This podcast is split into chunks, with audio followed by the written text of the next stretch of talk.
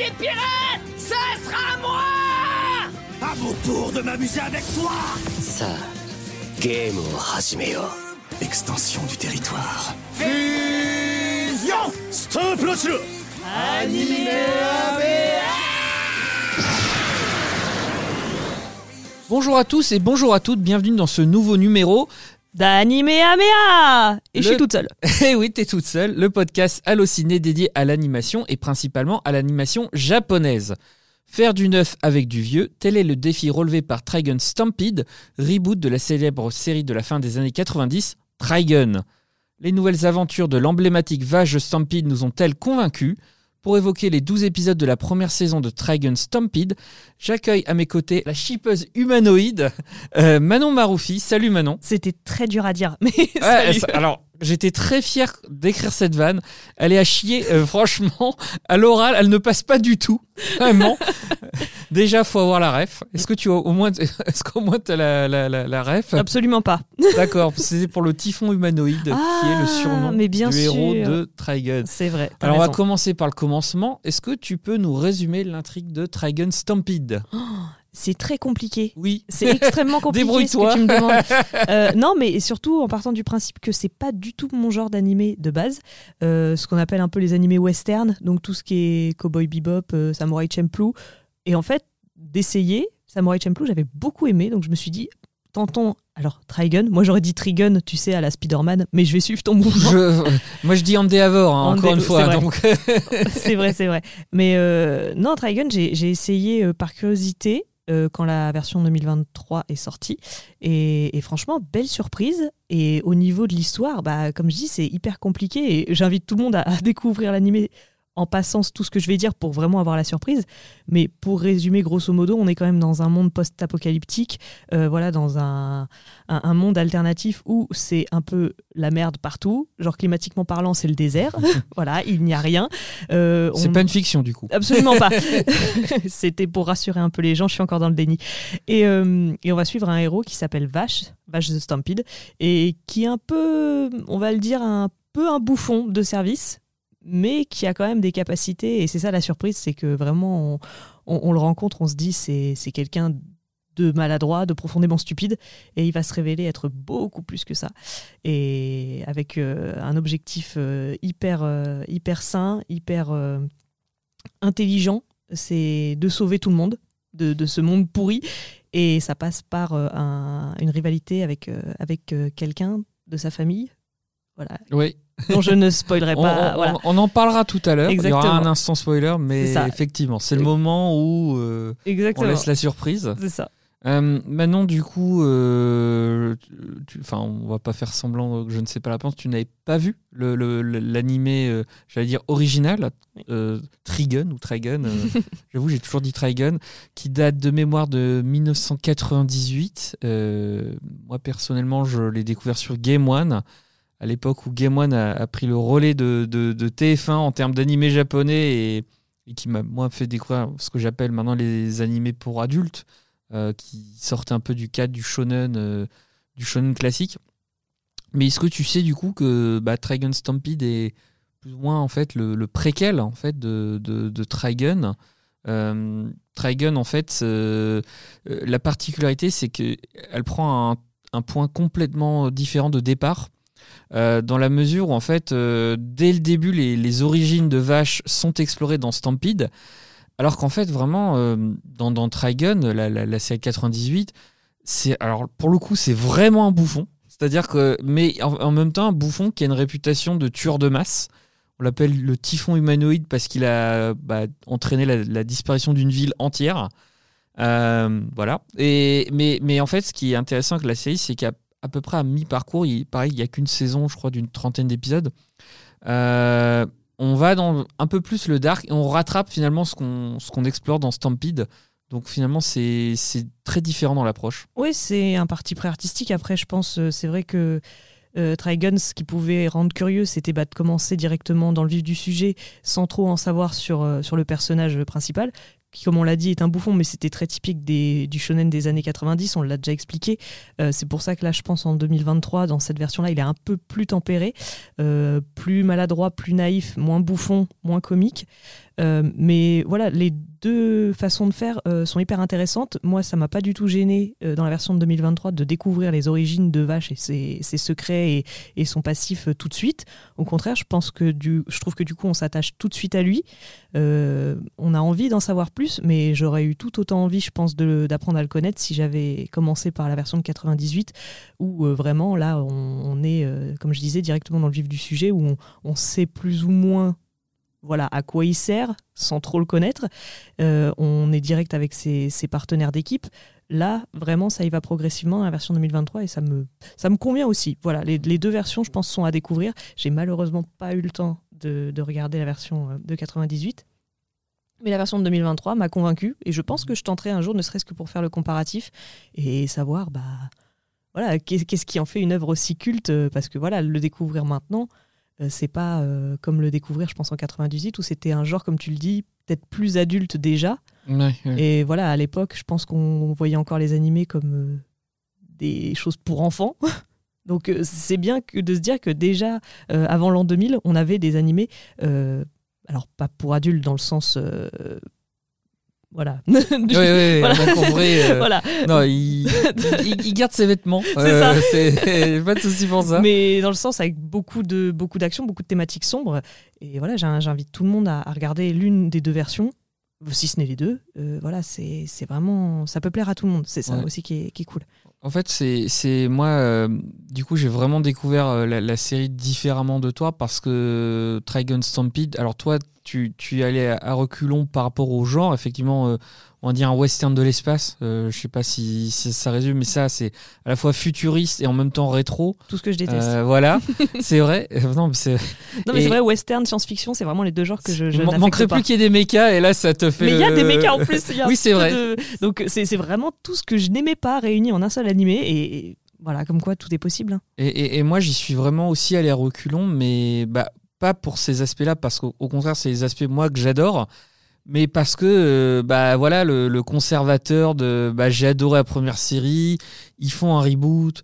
euh, de, Oh, les grilles. Ça sert à quoi? Mais la série, elle est déjà parfaite. euh, donc, je l'ai regardé, franchement, par curiosité, mais un peu aussi dans, dans le sens, bah, comme ça, si c'est pourri, je pourrais la tracher sur Twitter et tout.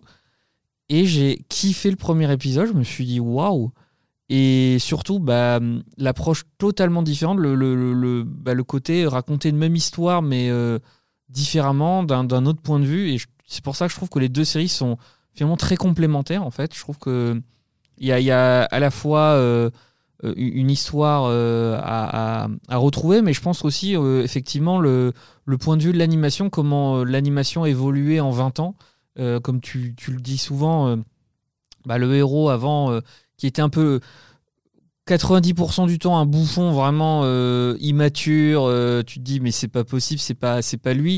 Et il y a toujours ce moment où il devient sérieux et d'un coup il, il assure. Oui, il y a un côté Et- bipolaire. euh, Et là ouais, et là il est, je dirais que oui il est bouffon, mais je dirais qu'il est plutôt naïf et torturé surtout. Enfin tu tu sens que voilà, sa vie n'a pas été faite que de, que de, ouais c'est ça. donc donc effectivement, euh, moi je trouve que c'est deux séries qu'on peut regarder tout à fait euh, parallèlement et, et les apprécier tout autant. Euh, et en plus les deux ont la particularité d'avoir des génériques pour moi cultes. Alors évidemment Stampede, c'est encore peut-être trop tôt pour le qualifier de culte, mais en tout cas moi c'est un générique dont j'écoute souvent le, le, le morceau principal et celui de, de Trigun, donc qui pour l'anecdote est l'animé préféré de Ty Skylar Oui, l'interprète de Sanji dans la série live action One Piece. Il est, il est, il est phénoménal. Donc, euh, il y, a- il y a un autre point aussi sur lequel euh, j'y allais à reculons. C'est l'animation. Ouais, il faut qu'on en parle de Il l'animation. faut qu'on en parle parce que on va pas sentir, on n'est pas les plus grands fans de l'animation CGI 3D. Et alors moi personnellement, euh, je sais reconnaître quand c'est bon. Et là, ça fait vraiment partie pour moi du haut du panier. Je trouve qu'en fait, euh, alors j'ai toujours du mal avec euh, ce style d'animation.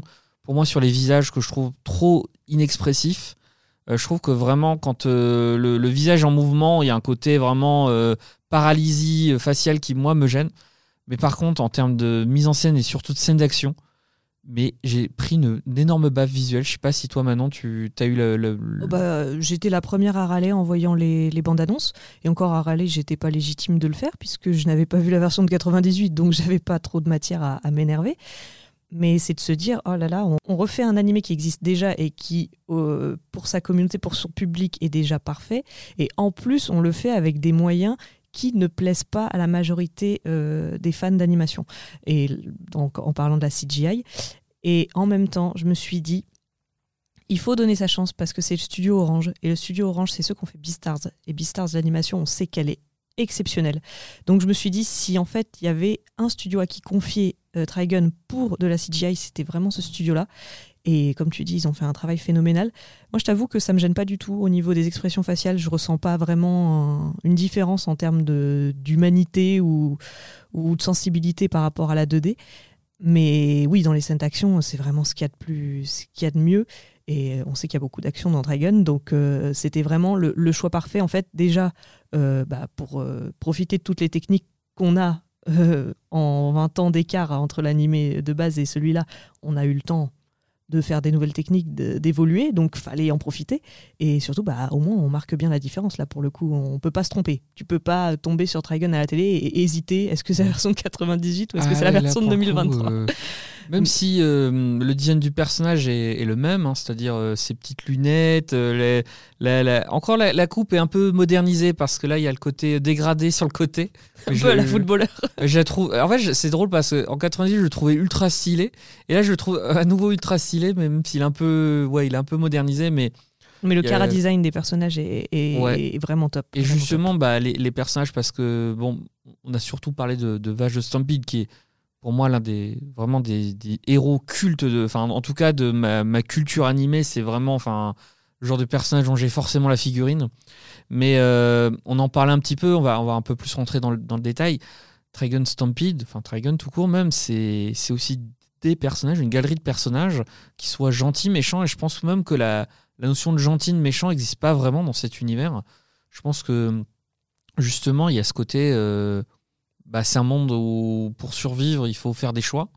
Et qu'est-ce que toi tu as aimé euh, justement dans, cet aspect de la série? Bah, euh, comme tu le dis, il n'y a pas vraiment de méchant ni de gentil. Et c'est toute la représentation de Vache, d'ailleurs, qui, qui refuse de, de tuer aussi bien ceux qui nous paraissent méchants que ceux qui paraissent gentils. Il est vraiment, c'est la Suisse totale, quoi, la neutralité. et en fait, il a cette envie de sauver tout le monde. Donc c'est vrai qu'on on a envie de le suivre. En même temps, des fois, on a envie de lui dire, mais bouge, ce personnage est méchant. Il, il mérite une patate dans sa figure. Et, et non, comme tu dis, en fait, euh, c'est un monde où c'est vraiment, c'est vraiment la catastrophe. Donc, euh, on se met à la place de tous les personnages, qu'ils aient des comportements qu'on comprend pas au, au début ou pas. Et bah, par exemple, euh, je pense à Wolfwood, Nicolas D. Wolfwood, Wolfwood je vais y arriver. Qui Aucun est- rapport avec Monkey D. D. euh, Luffy. Pas du tout. Mais qui est un personnage qui, au premier abord, est hyper antipathique, qui est vraiment, vraiment le. Je vais être vulgaire, mais le salaud de base, vraiment, qui est là pour défoncer tout le monde, euh, quiconque se met en travers de, ses, de son projet, euh, de son chemin. Et, et voilà, basta. On se dit, bon, bah lui, il faut, lui, il faut le calmer. Et en fait, euh, voilà, on a aussi son passé, son background, on apprend plein de choses sur euh, ce qui l'a amené à avoir ce comportement aujourd'hui. Et voilà, on passe d'un extrême à l'autre. On le déteste l'épisode 1 et on l'adore l'épisode 3. C'est... Et il y a beaucoup de personnages comme ça, mais, mais c'est bien. C'est des personnages nuancés et au moins on, on évolue en même temps qu'eux. Et ça, c'est chouette. Ouais. C'est pas tous les animés qui fonctionnent comme ça. Moi, j'aime beaucoup aussi le duo de journalistes. Oh oui. Euh, bah, pareil, il y a- il y, a cette relation de bah, le, le vieux journaliste un peu désabusé, blasé, qui est un peu infect avec euh, bah, Meryl, la, jeune héroïne, qui, alors, euh, euh, le, personnage masculin, Roberto, euh, de mémoire n'était pas dans, dans Trigun. Par contre, Meryl y était. D'ailleurs, il y a un, petit clin d'œil sur le, binôme qu'elle forme avec un autre personnage en fin de saison. Mais justement, il y a ce côté où bah, tu te dis comment deux personnages vont pouvoir former un duo alors que clairement ça passe pas et bah, finalement en fait euh, l'un euh, va vers l'autre et l'autre inversement. Je trouve que c'est hyper profond en fait comme. euh, Oui, puis c'est, c'est, c'est hyper dynamique, c'est hyper touchant. Enfin, c'est ceux qu'on, qu'on voit en premier d'ailleurs dans la version de 2023. On commence avec euh, ce duo de journalistes, Roberto et Meryl, Meryl Streep. Attention, petit jeu de mots. Euh, et on se dit, mais ils, ils vont pas se supporter. Enfin, ils sont tellement aux antipodes l'un de l'autre que ça ne peut pas fonctionner. Euh, mais en fait, je pense que Meryl, c'est un peu. Elle représente un peu ce qu'il était étant jeune. Voilà, comme tu le dis, il est blasé, désabusé, il en a ras-le-bol. Lui veut juste rentrer chez lui et prendre sa retraite. Et elle, elle a cette fougue de la jeunesse qui, voilà, qui part sur le terrain euh, pour la première fois de sa vie, qui a envie de raconter des choses. Et voilà, elle va. Lui, je pense qu'il va la rendre un peu plus mature. Et elle, elle est là aussi pour lui faire lui rappeler que il a eu une jeunesse et que voilà, tout n'est pas si pourri dans ce monde. C'est, c'est- Et puis, euh, évidemment, euh, on, on- on- on- on en parle un petit peu au moment où on résumait l'intrigue. Euh, Il y a, alors, on va dire un, un antagoniste, parce qu'on peut pas vraiment dire un méchant, même si c'est pas non plus un gentil. euh, bah, c'est, euh, bah, le, le frère jumeau de, de Vache, donc Million Knives. Euh, Mm. Je trouve que déjà, ça, ça pose une base en termes de classe de claque. personnage. Là, Million Knives, je trouve que là, tu peux te la ramener. Et effectivement, je trouve que c'est un, personnage qui est, bah, encore une fois, hyper profond, hyper torturé et qui, ouais, qui pose un vrai dilemme à, à Vache où bah, il y a ce côté euh, je ne veux pas tuer, mais si je ne le tue pas, les conséquences, enfin, c'est est-ce qu'il vaut mieux tuer une personne pour en sauver un million ou euh, laisser une million, un million de personnes mourir pour en éviter d'en tuer une? C'est vraiment ce dilemme. Bah oui, et on est là dans le, on est dans le complexe avec Vache qui ne veut tuer personne, et encore moins son frère, ce qui se comprend. Mais oui, comme tu dis, c'est un personnage euh, pareil, très nuancé, où sur le coup, on se dit, ouh, le gros méchant, il va falloir euh, l'arrêter euh, le plus vite possible. Et en fait, au fur et à mesure, on se dit, bah, il a peut-être pas tort. il a peut-être pas tort, et étant donné tout ce qu'il a vécu, on peut comprendre son comportement. Et c'est difficile, surtout quand c'est deux frères jumeaux qui se déchirent. Voilà, moi, je suis hyper sensible à tout ce qui est thématique de la famille. Alors, euh, quand j'ai appris que c'était son frère, j'étais, j'étais complètement en PLS. Mais je, je- je ne désespère pas d'une fin heureuse où tout le monde est, tout le monde se retrouve et voilà, dans la, la paix, l'harmonie, l'amour et la joie. Mais j'y crois pas. mais pourquoi regardes-tu des animés japonais Mais, mais je me dis, en fait, oui, forcément, il y en a un qui va devoir euh, céder sa place à l'autre et ça me brise le cœur parce que là, en l'occurrence, la version 2023, comme on a dit, commence avec les origines de Vache. Et du coup, on voit forcément ce frère puisqu'ils ont vécu ensemble une partie de leur jeunesse. Et tu t'attaches tout de suite à cette relation parce que tu sens qu'il y a un profond besoin de se protéger l'un l'autre, ce qui est normal chez les jumeaux et chez les frères et sœurs en général. Et là, de les, voir 10-15 ans plus tard se déchirer euh, au- autour de voilà de d'un conflit qui au départ ne les concernait même pas, euh, c'est compliqué parce qu'on se dit euh, voilà le monde euh, peut changer du jour au lendemain et on va peut-être se retrouver un jour nous à devoir prendre des décisions très compliquées.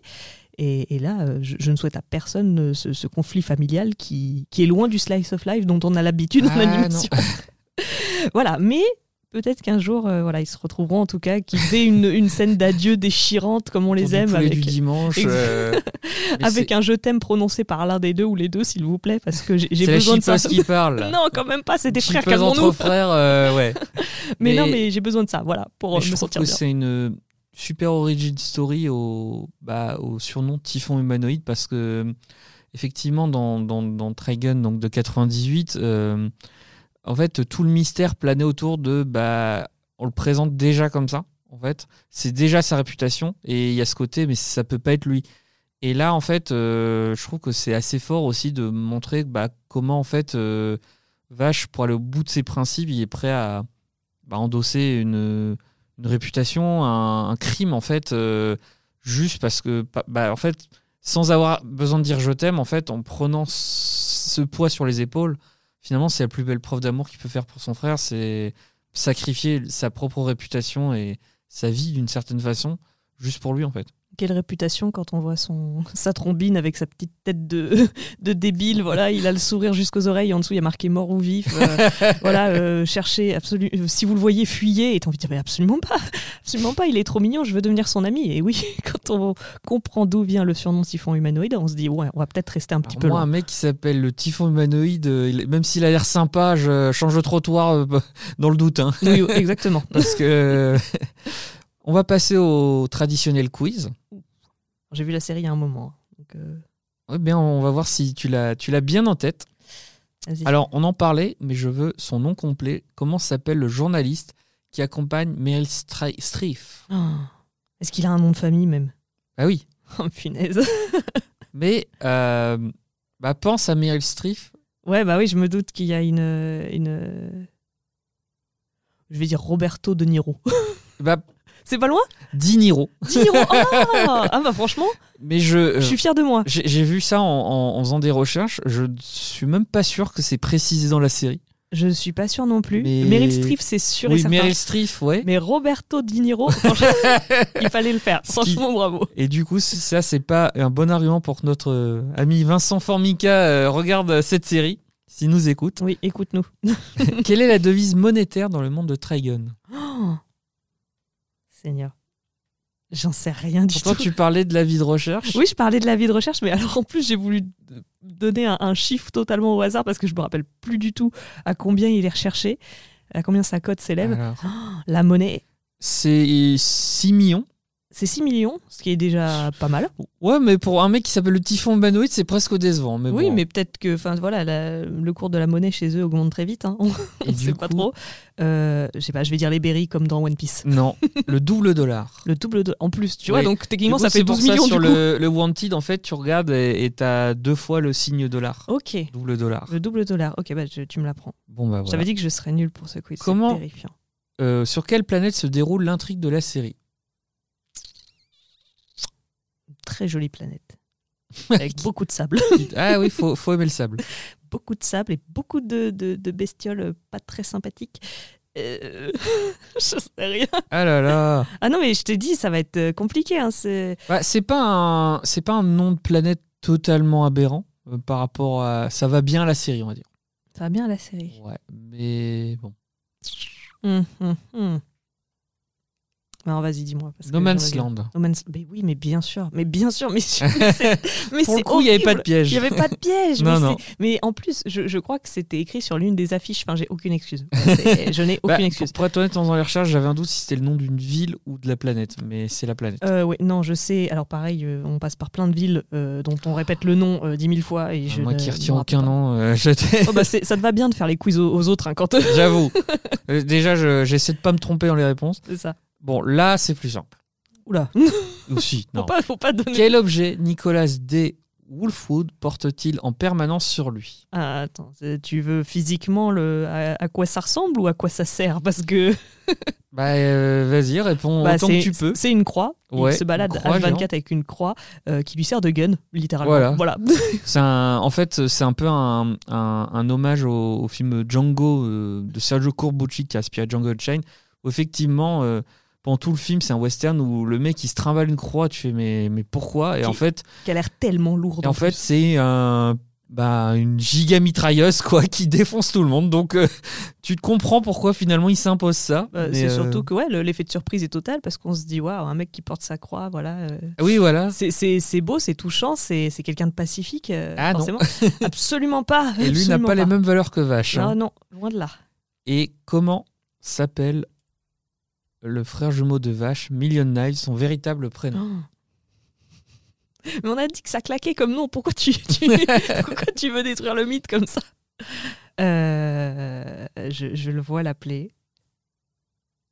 Mais c'est des moments douloureux. Du coup, j'ai- ma mémoire C'est la chute d'un mythe, là. Chute. qui retient toujours les noms, euh, Ouais, mais. qui sait me citer tout le monde dans My Hero Academia. Ouais, mais My Hero Academia, c'est parce que j'ai vu les épisodes cinq fois chacun. Donc. Ah, bah, J'avoue. Bah, Vas-y, dis-moi, je vais te dire oui quand tu vas me dire. Mais oui, mais oui. Million Knives. Oui, bah oui, je sais, Million Knives, bah oui. Du coup, c'est logique. C'est logique. Bah oui, putain. Et voilà. Ah, Bon. je suis nul. Bon, je Une- T'auras bonne excuse pour revoir les 12 épisodes sur Crunchyroll. Non, mais j'ai hâte d'avoir la partie 2 parce qu'on l'a pas précisé, mais c'était qu'une partie 1. C'est ça, effectivement. La partie 2 est déjà confirmée. On n'a pas de date de diffusion. On Non. peut espérer peut-être 2024. puisque J'espère. la grève des scénaristes n'a pas touché les, les studios japonais et Non, les mais acteurs. donc, comme on euh, dit, vaut- enfin pour une, un type d'animation comme ça qui nécessite beaucoup de travail, s'il y a énormément de scènes d'action attendues dans la partie 2, je préfère qu'ils prennent leur temps et qu'on ait quelque chose de grandiose euh, ça. quand ça Moi, sort. je- 2024, j'y crois très très moyennement, mais en tout cas, euh, Oh, C'était début 2023. On peut espérer un fin 2024 peut-être. à, à moins qu'ils aient commencé à travailler dessus. euh, C'est pas comme s'ils avaient pas matière, le manga est terminé depuis longtemps. Ah bah c'est ça, là, euh, la suite, elle est déjà écrite. Donc, euh, Donc ils n'ont pas l'excuse d'avoir rattrapé l'œuvre originale. Mais, mais euh, vous non plus, du coup, chers internautes, 12 épisodes à rattraper sur Crunchyroll. Ça se fait en un week-end pluvieux. Il n'y a aucune excuse. N'hésitez pas également à regarder euh, Trigun, donc la série originale qui est disponible sur plusieurs plateformes, euh, Notamment ADN. notamment ADN, c'est ça. Donc voilà, si vous avez ADN et Crunchyroll, vous pouvez vous faire l'intégrale Trigun et je pense que vous allez passer un super moment. Merci Manon d'avoir parlé. C'était un de nos coups de cœur de l'année 2023, on voulait absolument en parler. C'est chose faite, on se reverra pour la saison 2 et évidemment, on se reverra d'ici là pour d'autres animés Améa avec Vincent ou, euh, Ou pas. pas, d'ailleurs. hein. Peut-être qu'il veut plus Est-ce qu'on a besoin de lui même Oui, bah, maintenant qu'il va savoir qu'il y a un Roberto Di Niro dans, dans il va vouloir la retourner. Et puis, on vous donne rendez-vous également dans l'émission Bagarre sur Allociné, que vous pouvez retrouver sur les plateformes euh, d'écoute euh, bah, habituelles. N'hésitez pas, on a fait un petit épisode et on espère qu'il vous plaira. D'ici là, salut à tout le monde et n'hésitez pas à vous abonner à la chaîne. Salut Allociné,